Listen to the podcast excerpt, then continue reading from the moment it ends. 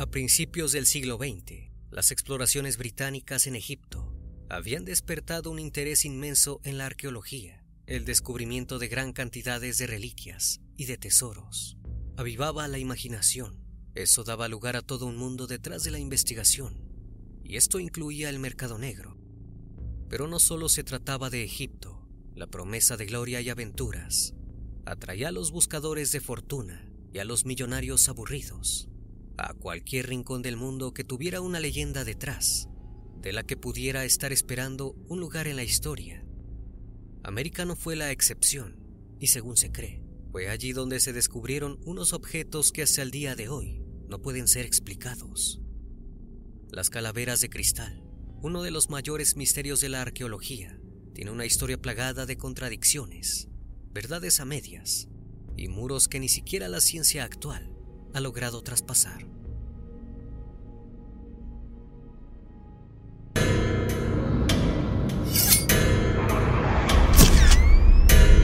Fragmentos de la noche.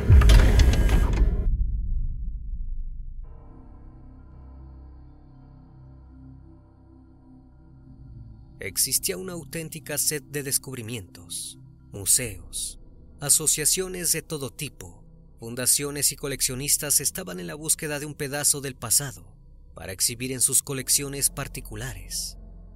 Y aunque disponían de fondos y científicos, una cosa era catalogar y analizar los frutos de las expediciones, y otra muy diferente, adentrarse en territorios hostiles y desconocidos, poniendo la vida en juego. Es aquí donde cobran importancia los aventureros, exmilitares, marinos, viajeros con muchas millas de camino y peligros a la espalda. Eran contratados para internarse en selvas, montañas y desiertos, siguiendo leyendas y rumores. Y fue en una de esas expediciones que comenzó la leyenda de los cráneos de cristal, una historia confusa, ya que hay muchos de estos objetos en distintos museos y colecciones de todo el mundo aunque muchos de ellos son piezas artesanales, creadas en fechas más o menos recientes. Otros no tienen una explicación tan sencilla. Y fue en una expedición de 1924 cuando aparentemente esta historia salió a la luz. El protagonista fue Frederick Michels Edge, y como tantos otros exploradores, había sido militar, pescador experto, y había viajado por Rusia, China y el continente africano. Pero no era solo un aventurero, sino que tenía inquietudes como arqueólogo aficionado.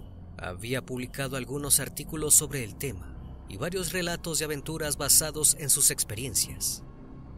Era miembro de la Sociedad Británica de Zoología y Arqueología, y aunque no era exactamente un científico, sí era un hombre lo bastante preparado como para estar al frente de una de esas expediciones que se perdían durante meses en territorio inexplorado.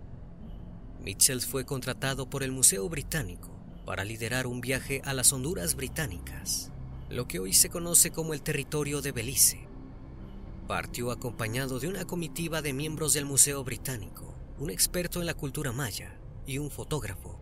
También partió con ellos Lady Richmond Brown, una dama de alta sociedad, Lady Richmond era una de las inversionistas de la expedición, que aceptó dar el apoyo económico con la condición de participar en la expedición.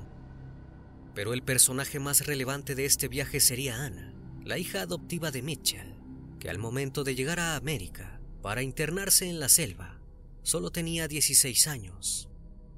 Aunque la expedición tenía el mismo objetivo que todas las demás que partían de las grandes capitales, a los rincones más alejados del mundo, es decir, recolectar objetos de valor. Mitchell tenía sus propias expectativas. Como aficionado y con cierto conocimiento del tema, había desarrollado la teoría de que la Atlántida se hallaba en la región de Yucatán, y si no la Atlántida misma, si los restos de la civilización que huyó al continente cuando ésta se hundió en el mar. Con un grupo de más de 100 hombres, entre porteadores indígenas, guías y su propio equipo, Mitchell se internó en la selva. Sería un camino de varias semanas a través de la espesura. El lugar al que se dirigían no era desconocido, pero no había sido explorado y se tenía suficiente información como para estar bastante seguros de que había ruinas de antiguas ciudades o templos sepultados en la vegetación. Después de un viaje agotador, finalmente llegaron al lugar de destino y no es difícil notar que allí hubo un emplazamiento importante, aunque las construcciones están debajo de metros de tierra y vegetación.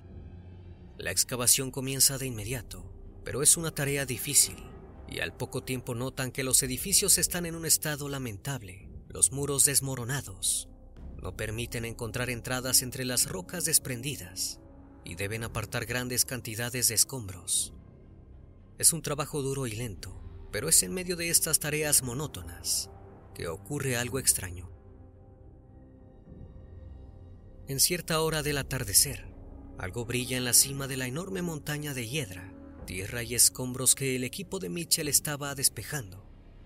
No pueden saber de qué se trata.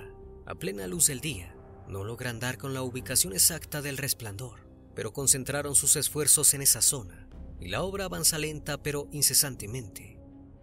Varios árboles han caído alrededor del lugar donde se ubica el resplandor, y la estructura de piedra ha colapsado, pero Mitchell ha detectado el olor del misterio y no se detiene ante las dificultades. El 14 de enero de 1924, logró despejar el área de donde provenía el extraño resplandor. Se veía un pequeño hueco, pero ninguno de los hombres podía ir más allá. Era un pequeño agujero en la masa, casi impenetrable, de rocas destruidas. En cambio, Ana, mucho más pequeña, logró introducir casi la mitad de su cuerpo y tocó algo liso y frío. Ese día era su cumpleaños y salió del agujero trayendo en sus manos el que sería su regalo, una increíble calavera de cristal de cuarzo, casi de tamaño natural. Tres meses más tarde, los obreros indígenas encontraron la mandíbula inferior del cráneo, otra pieza de cuarzo, que calzaba perfectamente, como si hubieran sido talladas el día anterior. Y alrededor de ese hallazgo, creció uno de los más desconcertantes mitos modernos. Aunque Mitchell dijo que la calavera había sido fabricada 3.600 años atrás, lo cierto es que no podía saberlo. No había manera de poner fecha a una pieza de cuarzo, por tratarse de un material inorgánico, pero al llevar el cráneo a Inglaterra, pronto se vería que no era una reliquia común y corriente. Cualquiera que pusiera en duda la autenticidad de la pieza sufría una desgracia, enfermedades pérdidas económicas e incluso en un caso, la muerte. Además, la calavera tenía la capacidad de alterar los nervios de algunas personas, aunque no supieran que la calavera se encontraba en el lugar. Durante años, Mitchell defendió su historia y conservó el cráneo de cuarzo hasta su fallecimiento en 1959. Ana heredó la calavera y en 1970 la cedió a unos laboratorios norteamericanos para que la analizaran. Un laboratorio de cristalografía de Santa Clara, California, sometió al cráneo a varias pruebas que establecieron que el objeto encontrado por la expedición de Mitchell en 1924 era un cuarzo psicoeléctrico de una sola pieza. Pero las pruebas microscópicas arrojaron un resultado increíble. La pieza había sido tallada contra el propio eje de la roca algo prácticamente imposible. Si se va contra el eje de la piedra, ésta se rompe en escamas y la vibración acabaría por partirla. Tampoco se observaban los surcos microscópicos que dejaría un torno. Se especuló con tecnología láser e incluso extraterrestre. Para Ana, siempre fue válida la teoría de su padre adoptivo acerca de la herencia atlante que se había repartido por el mundo Después del hundimiento del continente mítico, Anna Mitchells falleció en 2007, dejando la calavera en herencia a su pareja de aquel entonces. Pero la calavera maya no era la única. El mismo Museo Británico ya poseía una desde el año 1890, aunque su origen no estaba del todo claro, pero en los años siguientes, más calaveras aparecieron, y al parecer venían de distintas partes del mundo. Una se decía que provenía del Tíbet, había otra que provendría de lo más profundo del África. Todas de cuarzo, y todas con diferentes historias, pero con algo en común. Según Anna Mitchells, la calavera que halló en las ruinas de Belice era prácticamente milagrosa. Además de provocar alteraciones electromagnéticas, podía llegar a causar visiones. Ella misma dijo haber tenido una premonición sobre el asesinato de John Kennedy gracias al cráneo de cuarzo.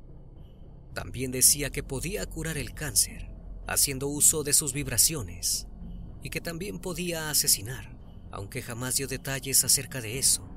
Dijo haberla utilizado una vez para acabar con la vida de alguien.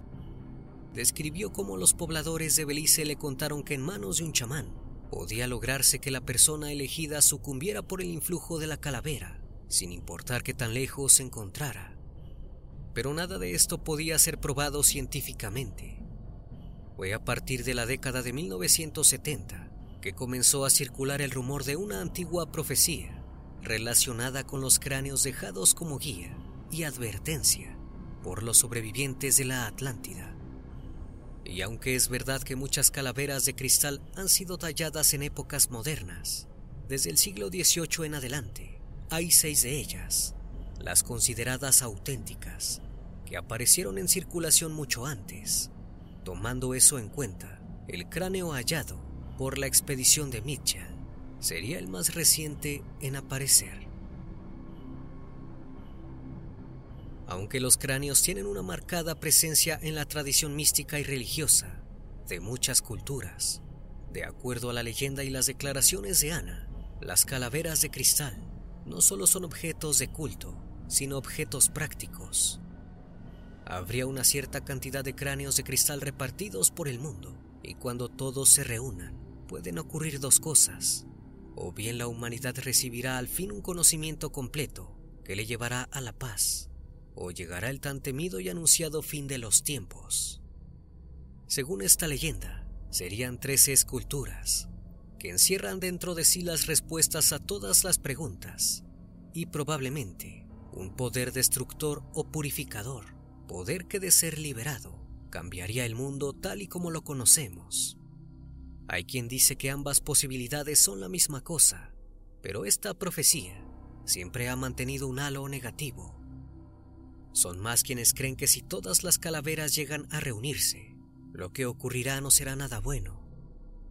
Las propiedades curativas de la calavera de cristal de cuarzo nunca han sido probadas, y los fallecimientos a su alrededor no pueden atribuirse en su influencia directa.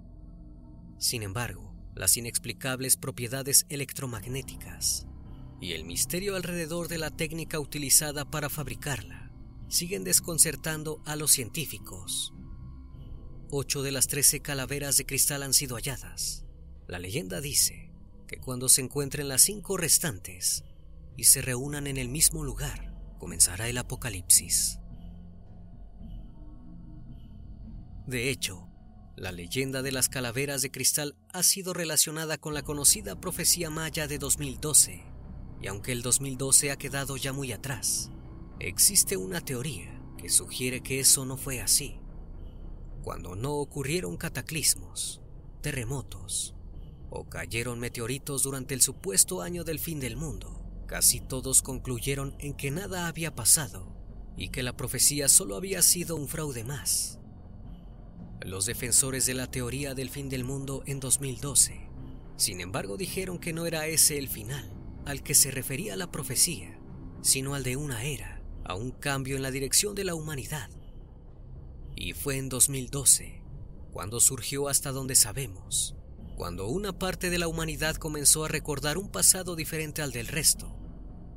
Podríamos decir que se trata de una coincidencia, como cuando cientos o miles de años atrás, artesanos de todo el planeta se pusieron de acuerdo, sin conocerse ni tener contacto entre sí, para tallar idénticas calaveras de cristal. Espero que esta historia haya sido de tu agrado. Como cada noche agradezco que estén aquí, disfrutando una historia o una leyenda más de este canal, que cordialmente les abre las puertas para que se suscriban y formen parte de esta gran comunidad. Esto es Fragmentos de la Noche, donde despertamos tus peores miedos. Dulces sueños.